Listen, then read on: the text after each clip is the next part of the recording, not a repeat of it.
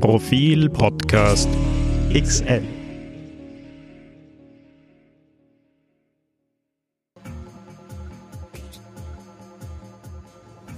Das ist so ziemlich die erstaunlichste Geschichte, auf die ich in meiner Zeit bei Profil gestoßen bin. Und das will schon etwas heißen, denn in 16 Jahren kommen einem doch einige erstaunliche Geschichten unter. Es geht darum, dass vor 35 Jahren bei einem Raubüberfall im Libanon ein Juwelier und seine vier Angestellten erschossen wurden. Seither haben die Kinder der Opfer nach den Mördern gesucht und jetzt glauben sie, diese Mörder gefunden zu haben. Und zwar als harmlose Geschäftsleute, die unter falschen Namen in Wien leben. Die Tatortfotos von damals vermitteln einen Eindruck davon, wie brutal die Täter vorgegangen sind. Die Bilder sind schwer zu ertragen, auch wenn sie schwarz-weiß und ein bisschen unscharf sind.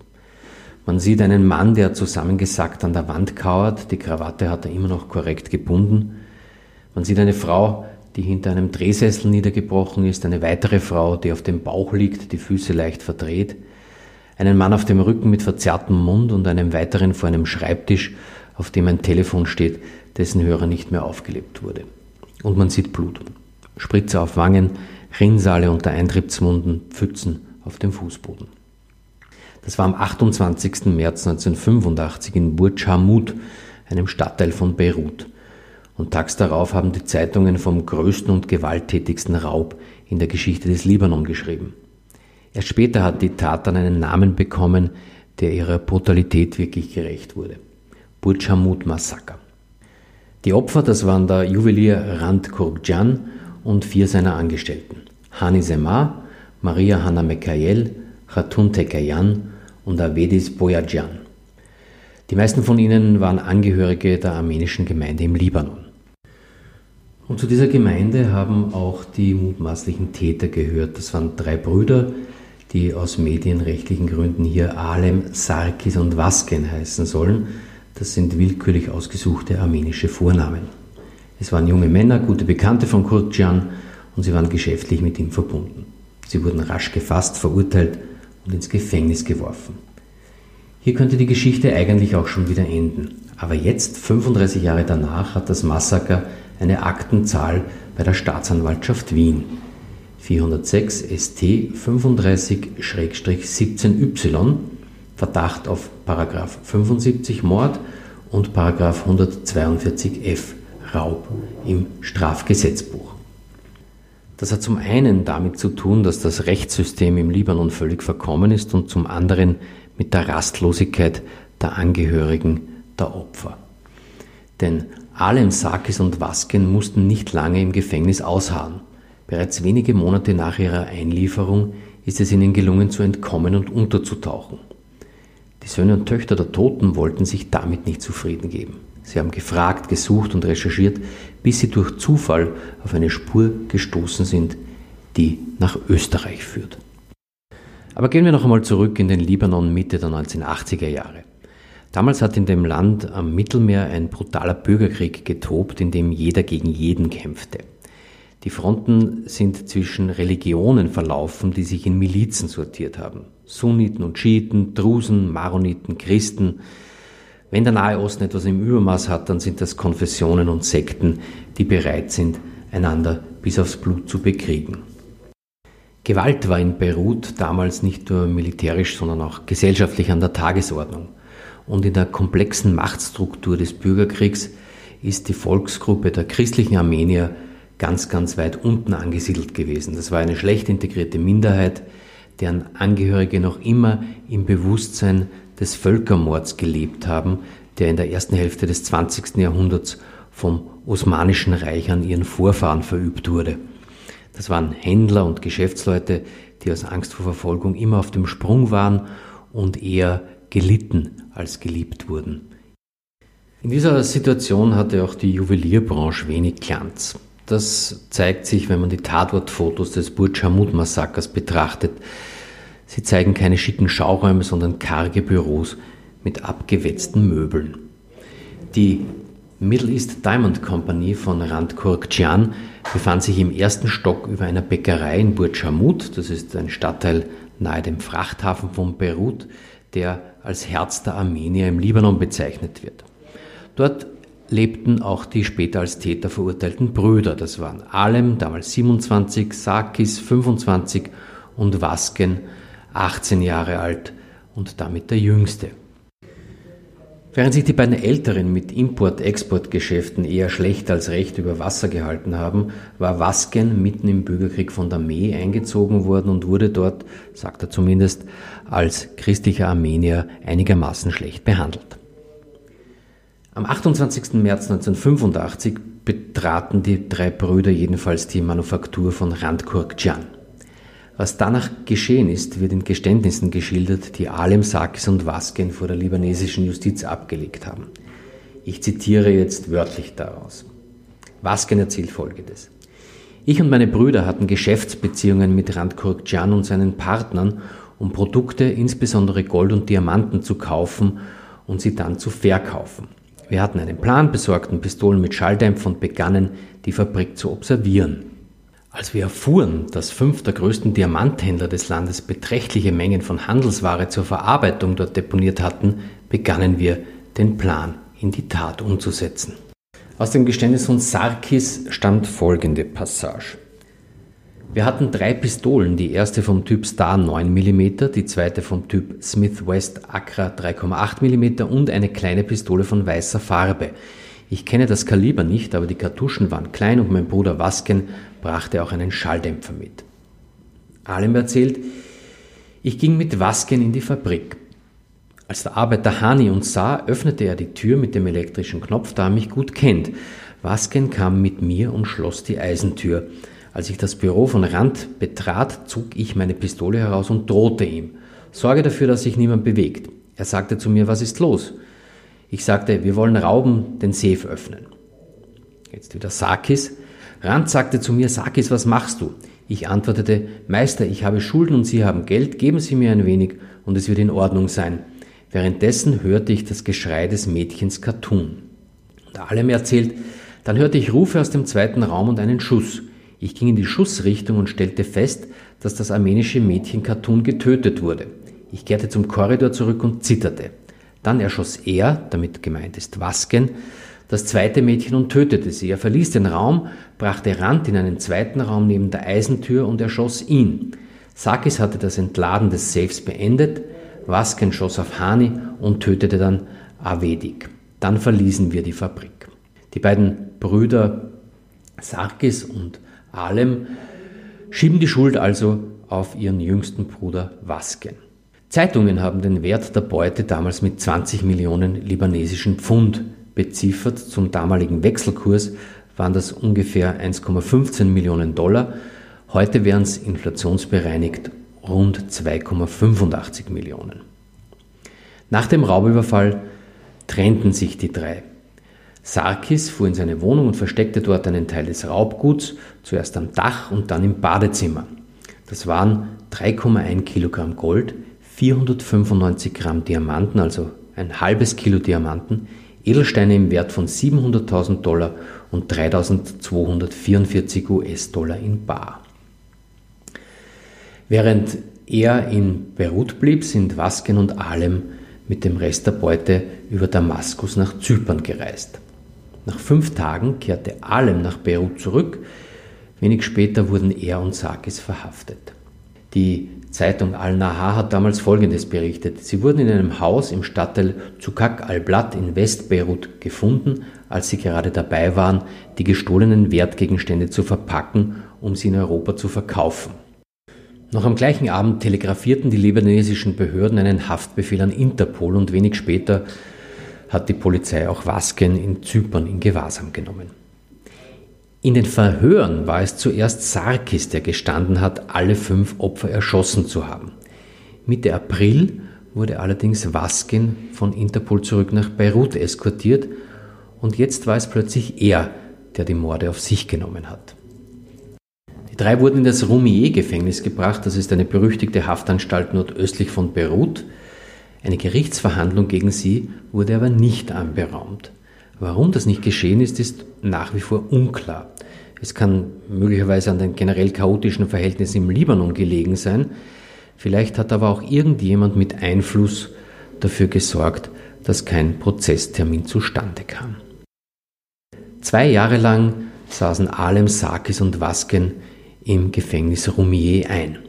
Und dann waren sie von einem Tag auf den anderen verschwunden, als hätte es sie nie gegeben. Gesucht hat vorerst niemand nach ihnen. Die Angehörigen der Toten waren mit dem Chaos beschäftigt, das in ihren Seelen und in, ihrem Land geherrscht hat, und die libanesischen Behörden haben offenbar keine besonderen Anstrengungen unternommen, die Geflüchteten zu finden. Immerhin haben sie aber das Verfahren weitergeführt. 1994, neun Jahre nach dem Burj Hamud-Massaker, wurden Alem, Sakis und Vasken, die drei Brüder, in Abwesenheit als Mörder verurteilt. Zunächst zum Tod, dann zu lebenslanger Freiheitsstrafe mit schwerer Arbeit. Etwa um diese Zeit sind in Beirut auch Gerüchte laut geworden. Alem sei verstorben, hat es geheißen, an Krebs nach langem, ganz entsetzlichem Leiden.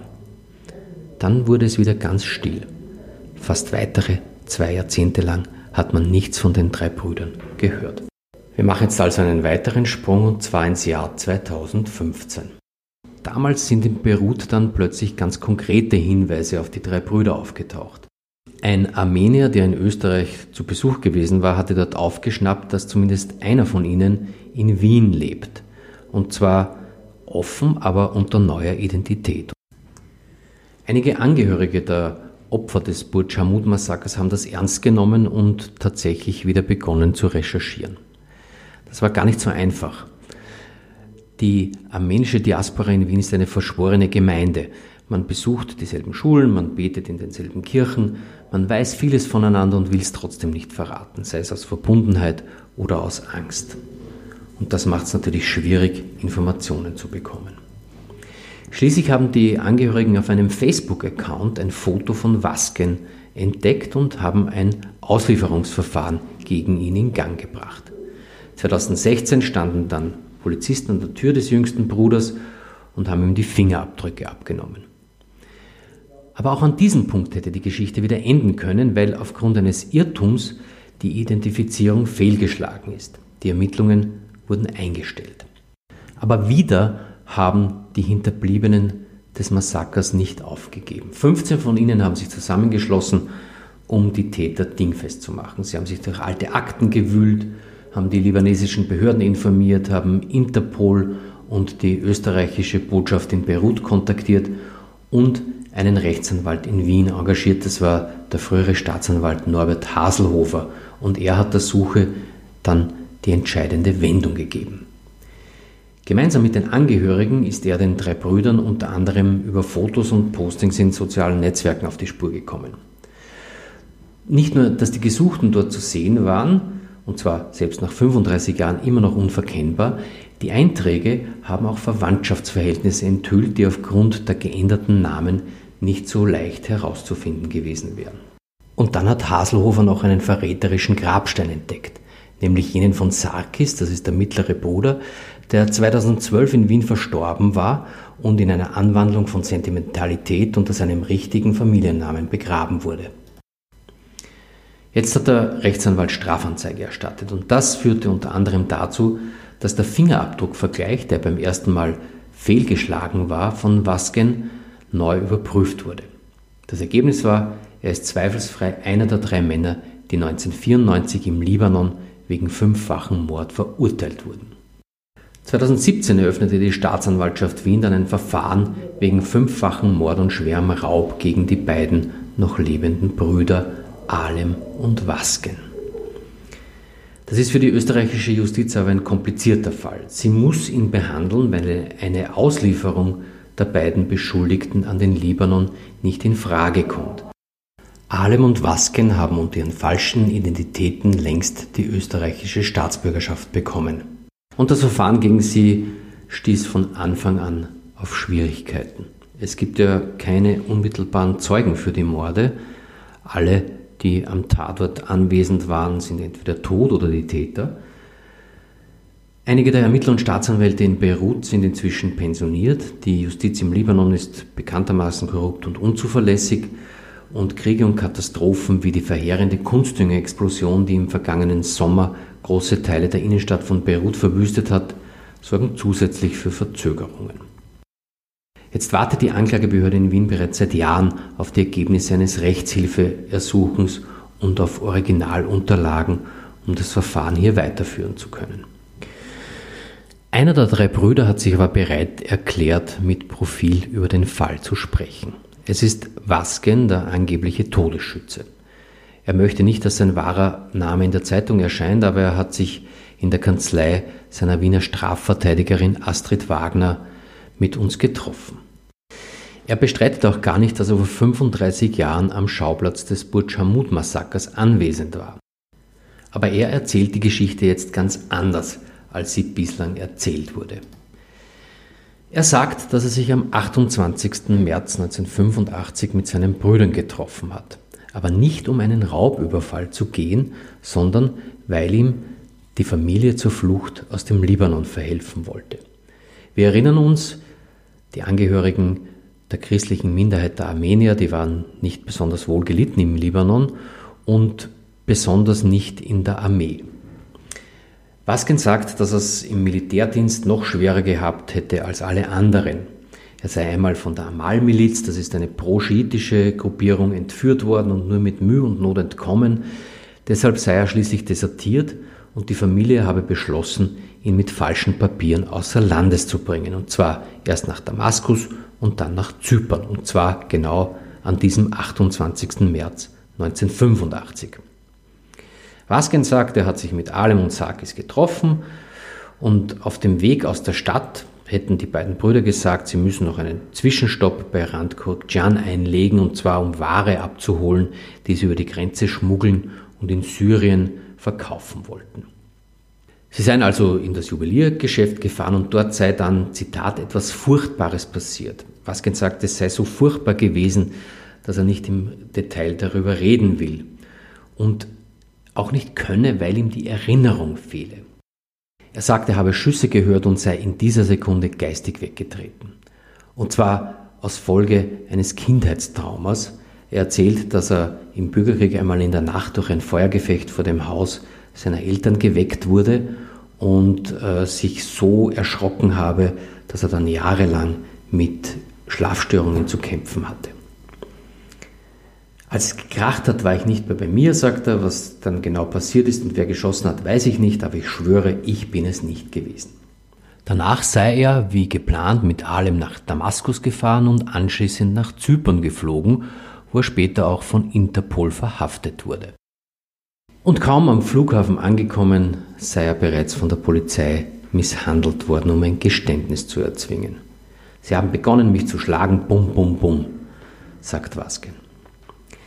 Schließlich habe der Familienrat entschieden, dass er die Tat auf sich nehmen müsse. Und zwar, weil er als damals Militärangehöriger nicht von der Todesstrafe bedroht gewesen sei. Und so habe er gestanden und geschwiegen. Und zwar bis jetzt. Ob das glaubwürdig ist, müsste eigentlich im Rahmen einer Gerichtsverhandlung geklärt werden. Aber die wird es zumindest gegen Vasken aller Wahrscheinlichkeit nach nicht geben. Denn das Verfahren gegen ihn wurde Anfang November eingestellt und zwar wegen Verjährung, wie seine Anwältin Astrid Wagner berichtet. Nach österreichischer Rechtslage hat unter gewissen Umständen auch die Strafverfolgung wegen Mord ein Ablaufdatum. Dann nämlich, wenn der Beschuldigte zum Zeitpunkt des Verbrechens unter 21 Jahre, also ein junger Erwachsener war. Ist 20 Jahre nach der angeblichen Tat noch kein Verfahren in den Gang gekommen und sind zu dieser Zeit auch keine sonstigen Vergehen aktenkundig, dann hat der Täter nichts mehr zu befürchten. In Österreich wäre Wasken, der im Libanon verurteilt wurde, also sicher. Gegen Alem, das ist der älteste der Brüder, wird aber weiterhin ermittelt. Er lässt Profil über seinen Anwalt allerdings ausrichten, dass er sich überhaupt nicht zu den Vorwürfen und zum Verfahren äußern will.